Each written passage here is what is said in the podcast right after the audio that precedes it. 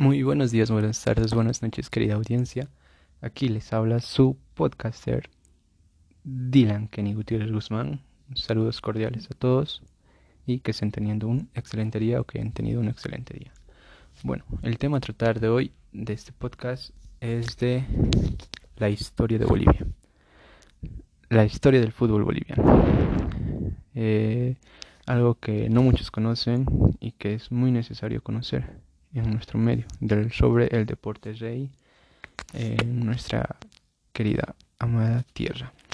Bueno, comenzamos con un poco de la historia del fútbol boliviano.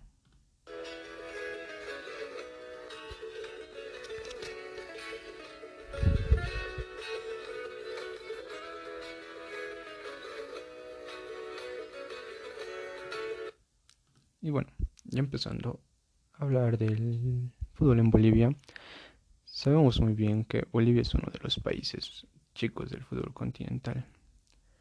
Está situado en Sudamérica, que sabemos que Sudamérica es el más prestigioso y laureado del mundo. Es la cuna de los más grandes jugadores, como nos dio el argentino Di Stefano, gran brasilero Zey Pelé, o también llamado el Diego Maradona. El, es un fútbol que nos regaló magia y muchas alegrías en hablando sobre el fútbol sudamericano. Pero yendo, yendo más a lo, a lo nuestro, en el fútbol boliviano, sabemos, sabemos que no nos fue bien en, en gran parte de la historia en Bolivia como en cualquier rincón del planeta donde el fútbol es un sentimiento que se prende para siempre en el corazón, hace estallar a niños, jóvenes, hombres y grandes. Pero, ¿sabes cómo en todas partes del fútbol es capaz de electrizar a un país entero? Capaz de convertirse en un signo de orgullo o tal vez en un desastre nacional. Como en, en tiempos antiguos en Inglaterra o en Alemania o en Suecia, que ya son naciones civilizadas y supuestamente lo suficientemente racionales como para distinguir una pequeña dimensión de un partido en contraposición a los grandes elementos que conforman una nación. Y bueno, los años han ido demostrando que el fútbol es parte viva de una sociedad, cuya importancia como fenómeno de catarsis social se puede medir en su convocatoria, capaz de paralizar a una persona, a miles de personas, a millones de personas, un país entero, a un continente entero. Durante el tiempo del encuentro, que siguen miles y miles de millones de personas, sufriendo tanto o más que cuando se desata una hecatombe económica y política. Este pequeño país futbolístico llamado Bolivia, nuestra tierra querida, tiene también su historia, sus horas de amargura y sus instantes de gloria, sus arquetipos y modelos futbolísticos. Cada, cada, cada uno tiene su propio Pelé su, o su propio Maradona. Aquí se llamaban, están en la historia del fútbol nacional, señor Alborta, el señor Víctor Agustín Ugarte, el señor Camacho, tal como también el señor Romero, o uno de los más recientes ídolos por muchos jóvenes en la edad de los 90, el señor Marco Antonio el Diablo Echeverri, que son parte de una saga fantástica en la pequeña dimensión de lo que hasta ahora hicimos, que a nosotros nos parece un largo camino y taca que Ulises coronó en el clásico. Ah, aparece nuestro fútbol, igual que para todos, cada cuatro años, cuando el fulgor del Santo Grial se funde en la imagen de la Copa FIFA, como en el pasado lo fue en la Copa Jules Zimet. Cada cuatro años se arma la expedición, se pone, nos ponemos todos la camiseta verde y se comienza a sufrir y ya esperar. La llegada del balón a tierras bolivianas. primero los conocieron los hermanos orureños descubren la redonda.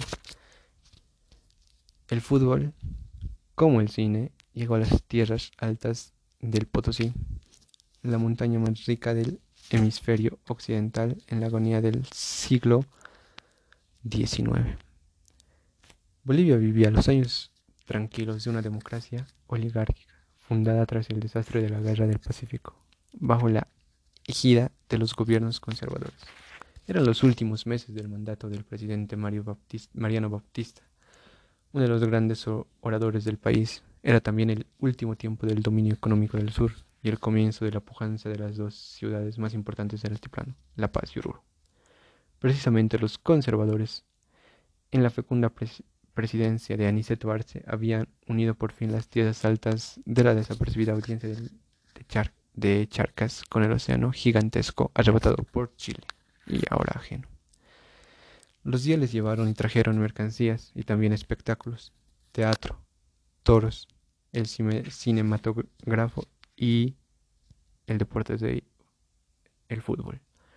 Cuenta la historia que un emprendedor orureño radicado en Chile por un tiempo volvió al, a la tierra portando en el equipaje una pelota y una idea, imponer el fútbol. ¿Cómo se escribía entonces? El fútbol en inglés en las alturas de los Andes. Había visto jugar el juego inglés en tierras chilenas y pensó que podía adaptarse en la puna.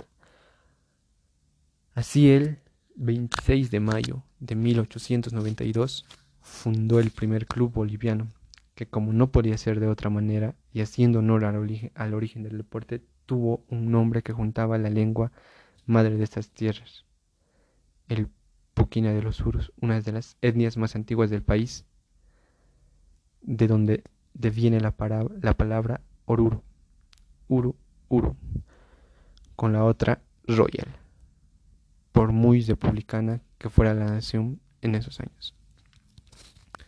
Oruro Royal fue así uno de nuestro primer equipo de listas blancas y negras en la casaca y de ceremoniosos modales en los partidos. Este es un fragmento de la deliciosa acta de fundación del Oruro Royal decía, en la ciudad de Oruro, ahora 7 pm del día 26 de mayo de 1896, reunidos los que suscriben en casa del señor Leoncio Suárez Navar, resolvieron fundar una, una sociedad llamada Oruro Royal Football Club, que tiene por objeto buscar una distracción útil y provechosa a la juventud e instalar más tarde un salón de gimnasia con tal fin acordar una cuota de 5 bolivianos a la entrada y un boliviano mensual. De ahí poco a poco fue creciendo el fútbol en el, en el país boliviano. Y llega el momento en el que el fútbol estalla en la ciudad de La Paz. El cambio de siglo fue decisivo para nuestra historia. Se terminaba una era y comenzaba otra. El agotamiento de la plata y la imposición paulitana del patrón oro desviaron a la aristocracia capitalina y con ella a la orgullosa capital de Bolivia, que llevó desde 1826 el nombre del presidente fundador Antonio José de Sucre, un cochabambino pertinaz e industrioso como pocos. Estaba destinado a consagrar el nuevo signo, el estaño. Se llamaba Simón y Patiño su nombre asociado con el cerro de Yayagua y el nombre de Salvadora. Continuando con un poco más de lo que estalló en La Paz, fue por ello que como pujante sede de gobierno y creciente centro industrial, la verdadera cuna del desarrollo del fútbol boliviano en 1901, apareció el llamado Bolivia Rangers, y en 1906 creado el club Thunders en la plaza de San Pedro, convertida en campo de juego. Era con una pila de agua casi en el centro del terreno. Se despachaban los jóvenes valores de la mano de un endiablado gambeteador que a decir de Ángel Salas era el más grande futbolista que vio en La Paz hasta la llegada de Di Stefano con el Millonarios de Colombia en los años 50. Y poco a poco fue creciendo el fútbol en territorio paseño, tal así que se creó el ahora uno de los más grandes de Bolivia, famoso The Strongest. Se creó en 1908, nace una de las glorias del fútbol boliviano. El origen pintoresco como pocos había que parar de los desaforados Thunders. Dos grupos se enfrentaban en Guayqueadas monumentales en Huilquipata, zona paseña. Los llamados pollos, niñitos bien de San Calisco y los gallos menos modositos, de la mano del aventajado Humberto Montes del Instituto Americano, los unos, los pollos fundador, los pollos fundado, fundaron el Nimbles. Los otros, los gallos, crearon, crearon el Strongers para la gloria del fútbol paseño y boliviano. Terminaron los pugilatos y comenzaron a surgir quienes harían la contra los famosos Thunders de Farfán. En 1912, en la entonces lejana y pequeña Santa Cruz, nació otro club con aires reales, el Zoyal. Tendría que pasar todavía varios años para que los cruceños se convirtieran como hoy lo son, en uno de los ejes fundamentos del balompié nacional. Y por fin llegó la sistematización de esos encuentros sanpedrinos, con pila incluida. El 22 de febrero de 1914 se creó La Paz Fútbol Club, la primera en el país, la pionera bajo la presidencia de Max Vega del Nimbles Calixtino. Y ese mismo año The Strongest fue campeón, abriendo brecha de un aluvión de títulos que jalonaron su dominio absoluto en la era del amateurismo, pero esta vez en una cancha más cristiana, entre comillas, en la avenida Arce, donde hoy se yergue un hotel de cinco estrellas. La fiebre del fútbol va creciendo por toda Bolivia.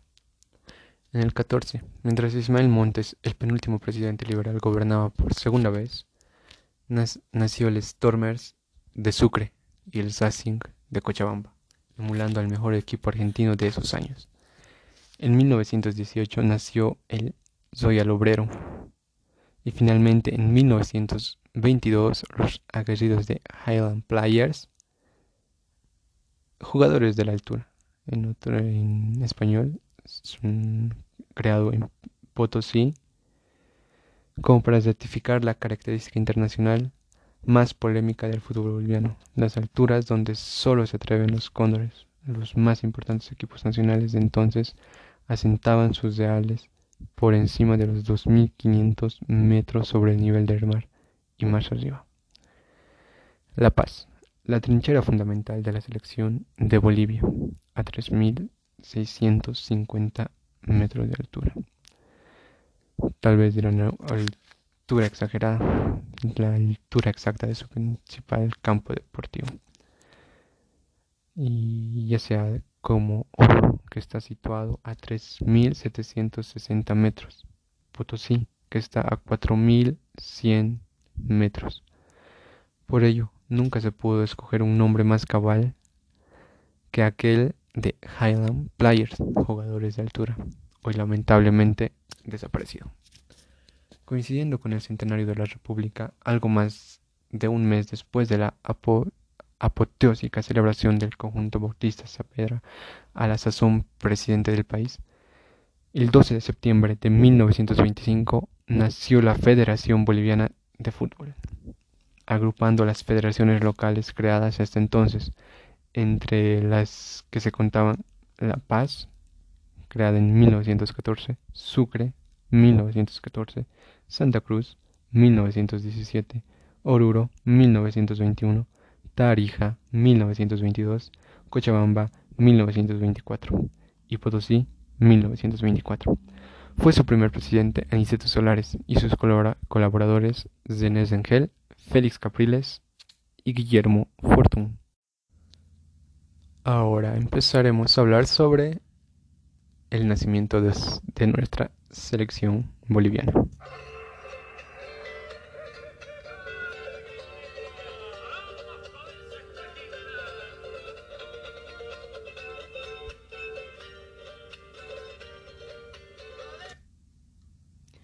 Y bueno, nace la selección. En Santiago de Chile nos esperaba un 12 de octubre de 1926 ocurrieron dos cosas en ese noveno subcampeonato sudamericano. El debut histórico de la selección nacional y el ingreso oficial de la Federación Boliviana de Fútbol en la Confederación Sudamericana de Fútbol. Ese 12 de octubre se estrenaba el equipo con señor Bermúdez, señor Lara, señor Chavarría, señor Angulo, los hermanos Soto, Sainz, señor Aguilar, señor Méndez, señor Bustamante y la gran estrella boliviana de esos tiempos, Mario Alborta. Con la asistencia del presidente de Chile y a estadio, estadio lleno, los dueños de casa nos apabullaron por 7 a 1. Como consuelo quedaron el gol de la apertura de Teófilo Aguilar. Un gol anulado a los nuestros y varios y entusiastas ataques en la primera facción del primer tiempo. A Bolivia le tocó una circunstancia singular. Tuvo que esperar 42 partidos oficiales antes de jugar por primera vez en su propia casa. Pasaron 24 años desde el debut santiaguino en Chile, hasta la primera vez que se presentó como local en La Paz, frente al mismo rival, Chile, al que derrotó 2 a 0 la fecha 26 de febrero de 1950. Ningún equipo sudamericano esperó tanto, aunque solo tres jugaron su primer partido como locales. Uruguay 1901, Paraguay 1919 y Perú 1927. Bien, ahora empezaremos a hablar sobre los campeonatos nacionales. Los primeros campeonatos nacionales. En 1926 fue también un año singular, porque comenzaron a disputarse los campeonatos nacionales, pero no como ahora de clubes, sino de selecciones departamentales. El primer torneo se, disputó en Sucre, con el primer título logrado por Cochabamba. El último, el décimo noveno, se jugó en Guanuni en 1959, con el título para Oruro, que en realidad fue representado por el Club San José.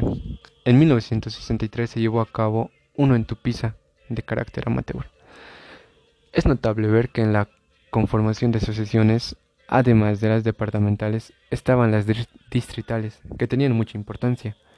La influencia de los centros mineros era tal hasta la nacionalización de las minas, y aún más de una década después que las asociaciones de centros como Pulacayo, Yayagua, Huanuni, Telamayu, etc., les permitía competir y obtener mejores resultados incluso que departamentos como Tarija, Santa Cruz, Beni y Pando. La poderosa minería de los varones del estaño, factotum del poder económico y político de Bolivia, hasta 1952, se reflejaba también en el deporte. En las grandes minas se practicaban además del fútbol, tenis, golf, se realizaban en campos de tierra, como dada la imposibilidad de mantener el césped en esas pampas de la puna. También se practicaba natación, el básquetbol y el voleibol. Hasta mediados de los años 60, las representaciones de esos centros cumplían destacadas actuaciones en estas disciplinas. Y bueno, empezamos a hablar de Bolivia en el Mundial, una fecha histórica. Fue en julio de 1930 que en, Bolivia estuvo entre que Bolivia estuvo entre los tres equipos privilegiados que disputaron por primera vez la Copa del Mundo. El 16 de julio debutó frente a Yugoslavia, soportando una derrota por cuatro goles a cero. Perdió luego frente a Brasil por el mismo marcador. Muchos de los jugadores que debutaron en 1926 jugaron estas. Esas confrontaciones que marcaron el inicio de una competencia, que soy el eje de todas las competiciones profesionales del fútbol mundial. En 1932, Estalla la guerra del Chaco. Bolivia se enfrenta con Paraguay y es la hora de la verdad. Durante tres años el país levanta tres ejércitos en una contienda absurda en la que los combatientes pelean a casi dos mil kilómetros de la sede de gobierno, en un terreno hostil y poco conocido. El presidente Daniel Salamanca decidió redimir la nación en la sangre. 50.000 muertos le costó esta aventura a la patria. De ella salieron, sin embargo, las bases para la nación moderna y para, para el proceso revolucionario de 1952. Para el fútbol, el Chaco dejó una confrontación de hermandad con Paraguay que se inauguró en 1957 con el denominativo de la Copa Paz del Chaco, para demostrar que las profundas heridas que dejó la guerra habían cicatrizado totalmente y que los enemigos de ayer son los hermanos de hoy. Esta circunstancia ha hecho que Paraguay sea el rival más frecuente de la selección nacional en su historia. Empezamos hablando ahora de la creación de los clubes en Bolivia. Empezamos por Always Ready. En medio de la guerra, el 13 de abril de 1933 se funda al pie del monumento a Colón en el Prado Paseño el club Always Ready uno de los jalones mayores del balompié boliviano. Always sigue ostentando el privilegio de ser el primer y único club boliviano que hizo una gira por Europa. Fue en su momento, los años 1955-1965. La institución más completa del deporte boliviano con filiales en cinco departamentos y prácticas regular y competitiva de casi una decena de deportes. Ha obtenido varios títulos nacionales, y departamentales en el fútbol y también en otras disciplinas. Hablamos de San José. San José, en los años 40, Bolivia vive la tensión entre el viejo y el nuevo orden. Los resabios del liberalismo de principios del siglo chocan contra las corrientes marxistas y nacionalistas que acabarían por imponerse en la década siguiente. El 19 de marzo de 1942 nace en el corazón minero del país San José de Oruro, que toma el nombre de una de las principales minas de Bolivia y que vuelve a reflejar la importancia de esta actividad en todos los ámbitos de la sociedad. San José estaba destinado a convertirse en un símbolo de la región y al despuntar los años 90 en un fenómeno de movilización social sin antecedentes en nuestro fútbol.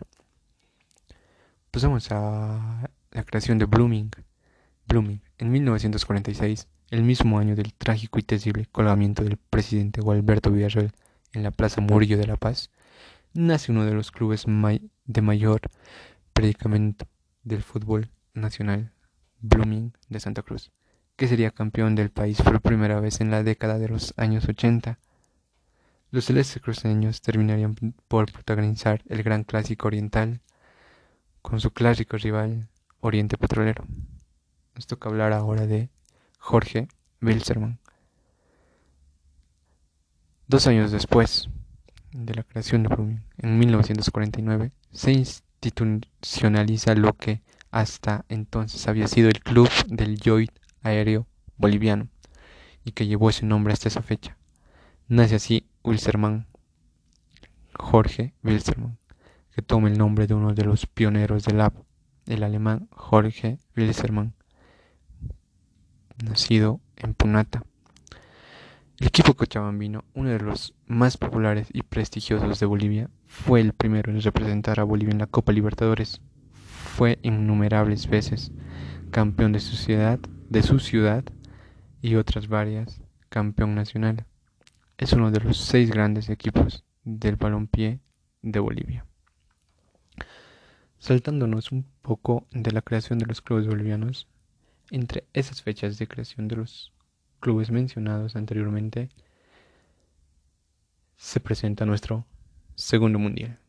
En 1950 marca el comienzo de otra historia. Por segunda vez, Bolivia participa en una Copa del Mundo. La deserción argentina permitió a Chile y a Bolivia acceder directamente a la Copa en Brasil. Previamente, sin embargo, Ambas selecciones se enfrentaron en La Paz y Santiago, en un clima de fútbol duro, Bolivia debutó en su cancha natural, el Hernando Siles, y fue seguida por primera vez en directo por sus fanáticos. Fue en febrero de ese año con, un resultado favorable a los nuestros por 2 contra 0. Lo del Mundial fue otra cosa, en Belo Horizonte, en la única serie que formaban dos equipos.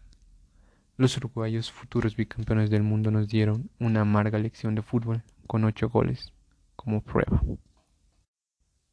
Pasado la participación del Mundial de Bolivia en 1950, pasamos al profesionalismo en Bolivia. La década de los años 50 es decisiva para la historia de Bolivia. El 9 de abril de 1952 triunfa la revolución liderizada por el Movimiento Nacionalista Revolucionario, MNR, respaldado por una mayoría abrumadora de la nación. Las tres medidas centrales del gobierno revolucionario de Víctor Paz Estensoro, la reforma agraria, la nacionalización de las minas y el voto universal, le permitieron al país dar el salto al siglo XX y romper la estructura semifeudal en la que estaba estancada. Pero la inflexión histórica no se dio en Brasil, sino en La Paz, el 25 de mayo de 1950. La Asociación de Fútbol Paseño modifica sus estatutos y se convierte en Asociación Mixta Profesional y Amateur. Nace así el profesionalismo en Bolivia con la participación de nueve equipos. Always Ready, Atlético La Paz, Bolívar, Ferroviario, Ingavi, Litoral, Northern, The Strongers Unión Maestranza. El campeonato comenzó el 9 de julio de 1950 y lo ganó Bolívar con 21 puntos. En esta tarea hay que destacar al equipo presidido por Alfredo Mollinedo, un verdadero pilar de la dirigencia futbolera nacional. Junto a él, Humberto Calderón, Jorge Carrasco y hombres de la probidad, probidad y el trabajo silencioso de Felipe Murguía. Mollinedo estuvo 21 años al mando de la AFLP, Asociación de Fútbol Paseño de 1932 a 1953 y su contribución está estrechamente ligada al prestigio de la AFLP y la consolidación del profesionalismo. Hasta hace algunos años se tuvo en Bolivia un criterio muy errado en torno a la consideración del fútbol profesional como un compartimiento estanco regional que se fue ampliando al conjunto de la nación no debe verse así. El profesionalismo paseño tenía en el momento de su surgimiento un sentido nacional, en tanto era el único existente paulatinamente que se fueron sumando asociaciones y clubes de todo el territorio hasta consolidarse en dos etapas. Primero con el torneo mayor Simón Bolívar en 1960 y luego con la creación de la liga en 1977. Considerar que los campeonatos del primer periodo como exclusivamente paseños o interregionales es limitar el sentido de la idea. El caso argentino es elocuente. A nadie se le ocurre cuestionar el carácter nacional del fútbol eminentemente porteño. Y los campeones del llamado en algún momento campeonato metropolitano. Como nacionales, por esa razón, en mi opinión, el concepto de campeones nacionales del profesionalismo es perfectamente válido desde el primero realizado en 1950, aunque sus componentes fueran solo clubes de La Paz. Y bueno, señores, eso sería una parte, una corta parte de la historia del fútbol boliviano. Y por el tiempo se está, está cortado a primera parte hasta aquí. Después podemos adelantarles en el segunda parte sobre el profesionalismo en Oruro, profesionalismo en Cochabamba, sobre nuestra primera eliminatoria jugada eh, para ir al Mundial, sobre la Copa Libertadores de América, sobre las cinco mejores actuaciones bolivianas en Copa Libertadores de América, sobre sobre los campeonatos creados a lo largo de los años 1950-1990, campeonatos como la Copa Campeonato Nacional Simón Bolívar. También podemos hablar sobre el año exitoso de Bolivia campeón, 1963. Y bueno, eso sería todo, señores. Un gusto haber compartido este tiempo con ustedes. Que tengan muy buen día, muy buena tarde, muy buena noche.